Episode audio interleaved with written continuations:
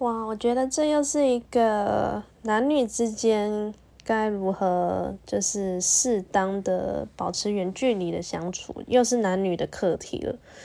我觉得之前的，嗯，就是我跟我前一段感情跟上上段感情都是属于超级无敌远距离的，因为一个是在瑞士，那一个是在英国。那我从中呢，我是觉得远距离最大的一个挑战呢，就是要互相的信任对方，还有嗯，随时随地给对方一种那种安全感。安全感的来源呢，通常来自于了解对方平常在做什么啊，就是还有他的朋友圈啊，然后还有。比如说像他的工作环境、他的呃家庭环境之类的。那如果你了解他的朋友圈、家庭，呃，比如说家庭背景、家人啊，或者是他平常都爱去哪些地方、做什么样的活动，那即使说两三个月不见面的话，那包括这十二小时以上的时差嘛。台湾跟英国啊、欧美那边，就是会有这么大的时差。我觉得应该算起来的话，会比较好维持一种，嗯，比较 peace、比较 peaceful 跟比较 confident 的一种 relationship。那远距离还要就是互相的保持一种心灵上的联系，就是也也就是说会互相的关心对方。那我觉得这个讲起来是很抽象嘛。那加上现现在就是网际网络，呃，这种科技这么的发达，那你随时发个 email，呃，你就可以问对方现在在干什么，你就可以打一大篇，比如说分享你今天上班的内容啊，或者是发一发照片啊，甚至你不用用 email，你直接上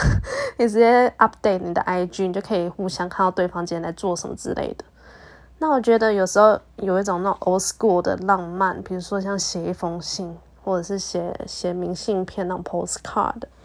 也是一种远距离的一种 surprise，一种相处的模式。那我觉得好的远距离相处呢，就是会分享你生活中的一些事情。那举个好例子来讲好。远距离有时候也可以互相就是传递，就是那种传送包裹啊，就是以物易物的概念，就是可以分享台湾有什么。那比如说对方呃你的女朋友或者是男朋友也可以分享当地欧洲有什么样的东西值得去被了解，有什么书呢是你可以读的，好，比如说原文书，那可能在台湾是买不到的。那我觉得这些分享呢，就是也可以互相的，就是了解对方啊，然后顺便你可以从中去呃打发一些时间，就是你不用去烦恼说，哦，对方现在在干什么，毕竟他也给你一些功课，像是希望你读完这本书，然后跟他讨论之类的。那我觉得这是一个蛮蛮不错、蛮上进的一种相处模式，就是一种。我们虽然说是远距离的一种恋爱，但是还是可以一起成长。那我觉得这是一种，就是对啊，就是一种不错，然后蛮没有压力的一种呃 long distance relationship。那这种